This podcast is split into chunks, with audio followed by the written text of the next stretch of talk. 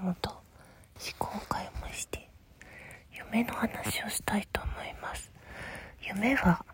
起きてしばらくすると忘れてしまうので自分でも後で聞き返して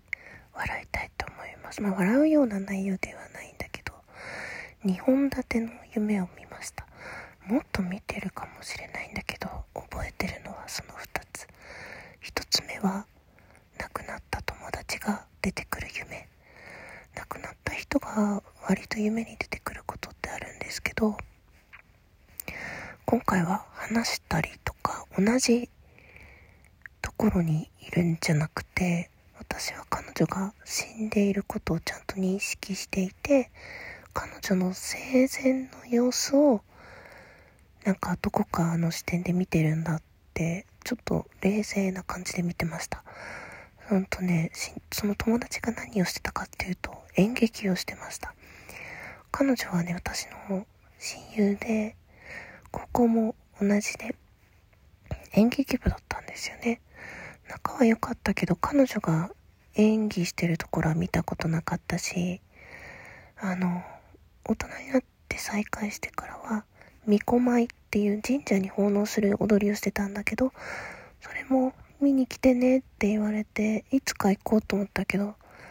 ね、そのいつかは永遠に来なくなってしまったので、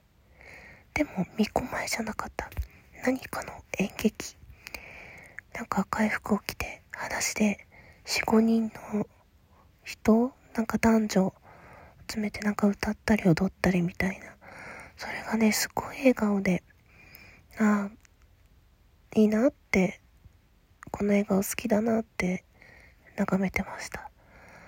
なんか、いうメッセージなんだろうね、わかんないけど、こ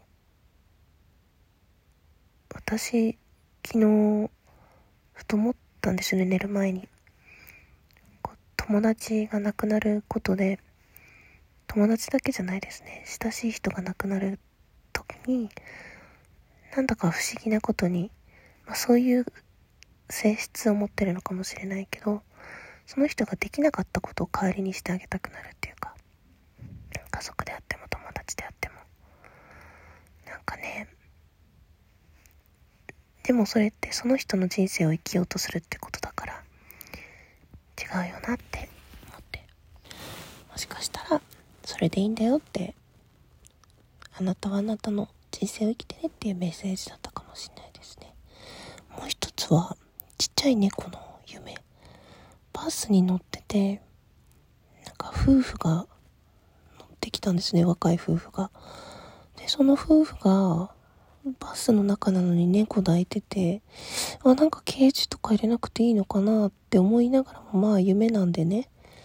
可愛い猫ですねって言ったら、なん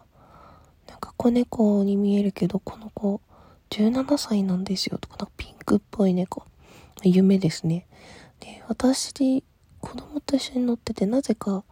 なんかみんなで名を名乗り、なんか自己紹介することになって、子供が上手に自己紹介できたなと思って、うん、うんってちゃんと名字も言わないで、うん、素晴らしいと思って。何の夢だったんだろうだけどなんかね、バス降りるときに、その旦那さんが餌をね、そのまま置いて降りようとして、あれこれいらないんですか？って言ったら、あ、はい、もう食べないですって、あ、じゃあ私持っておりますねって言って代わりに捨ててあげたんだよね。あ、なんだこの人？と思って。感じいいのにそういうことするんだなとかちょっと、ん？って思った夢。なんか不思議な夫婦。不思議な猫。まあ夢だから不思議な。は特に意味はないと思うけど。ちょっと今日は趣向を変えて、趣味、ん趣向？思考なんだ、趣向か。寝起きの収録でした。土日は配信しないかな？多分。あの年賀状ギフトありがとうございました。朝起きてみたら残り10枚それつぶやいた後もう1枚お便りでいただいたので残り9枚になりました。ありがとうございます